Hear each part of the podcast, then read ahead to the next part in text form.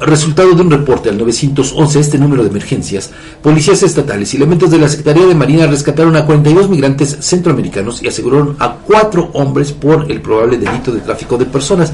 Esta nueva acción se registró el lunes, el pasado lunes, en la comunidad de Topilco, en el municipio de Xaltocan, donde los presuntos traficantes ingresaron a un hotel ubicado sobre la carretera federal México-Veracruz, precisamente con los migrantes. El trabajo interinstitucional permitió ubicar a las personas originarias de Guatemala entre hombres, mujeres y menores de edad además de dos camionetas y dos vehículos tipo sedán en los cuales serían trasladados los migrantes. Los probables responsables fueron puestos a disposición ante la autoridad ministerial competente, mientras que las personas rescatadas quedaron a cargo del Instituto Nacional de Migración para determinar su situación legal en nuestro país. Según la delegada de la Fiscalía General de la República, María Esther Nolasco Núñez, en lo que va del año, eh, sin contar a estas personas, a estos 42, han sido rescatados más de 1020 migrantes, más de 1020, Edgar. Imagínate, sí. por Tlaxcala.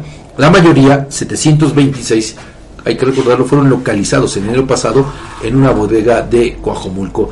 Y durante el último cuatrimestre de 2023, la delegada de la Fiscalía General de la República informó que la delegación a su cargo detuvo a 10 presuntos traficantes de personas quienes fueron vinculados a proceso. Y en este contexto, mire, pues eh, también ayer otra vez en redes sociales y también algunos medios digitales, pues manejaron la versión referente a que el director de vialidad de la Secretaría de Seguridad, el que estuvo como encargado de despacho. Ah, sí, sí, sí, sí, claro. Eh, bueno, pues estaría protegiendo a traficantes de personas. Otra vez volvieron a florecer estos señalamientos, estas imputaciones de la presunta responsabilidad de un mando de la Secretaría de Seguridad Pública. Hasta el momento hay que decirlo, no ha habido eh, pues posicionamiento alguno por parte del titular de la dependencia, el capitán de navío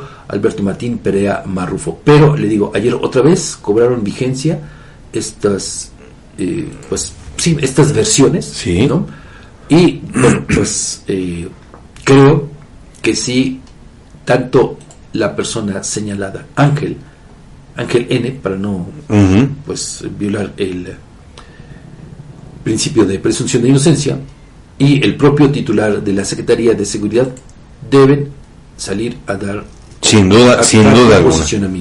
Se están tardando. Eh, y, es que Fabián, eso al final de cuentas es un una causa para que la gente pierda confianza en las instituciones. Y sobre todo, Edgar, tomando en cuenta que esta actividad ilícita continúa. Porque mira, llevamos un mes y siete días y ya son más de mil personas, prácticamente mil cien personas, las que han sido rescatadas, aseguradas, personas migrantes que utilizan el, el Estado, que bueno, tienen que cruzar por el Estado para lograr su objetivo de llegar a la frontera norte de nuestro país. Fabián, y, recordemos que, que, en dos casos, uno de ellos es el número más, más grande, ¿no? sí, sí, hasta ahora en la historia que yo recuerde, 726 personas encontradas en esta bodega de Coajomulco a mediados de enero pasado. Así es. Y luego otra, la segunda también, digo, no hay que obviar lo que ocurrió aquí en Ixtenco. Pues sí, eh, le digo, este número de 726 personas pues fue el que más llamó la atención incluso de medios internacionales.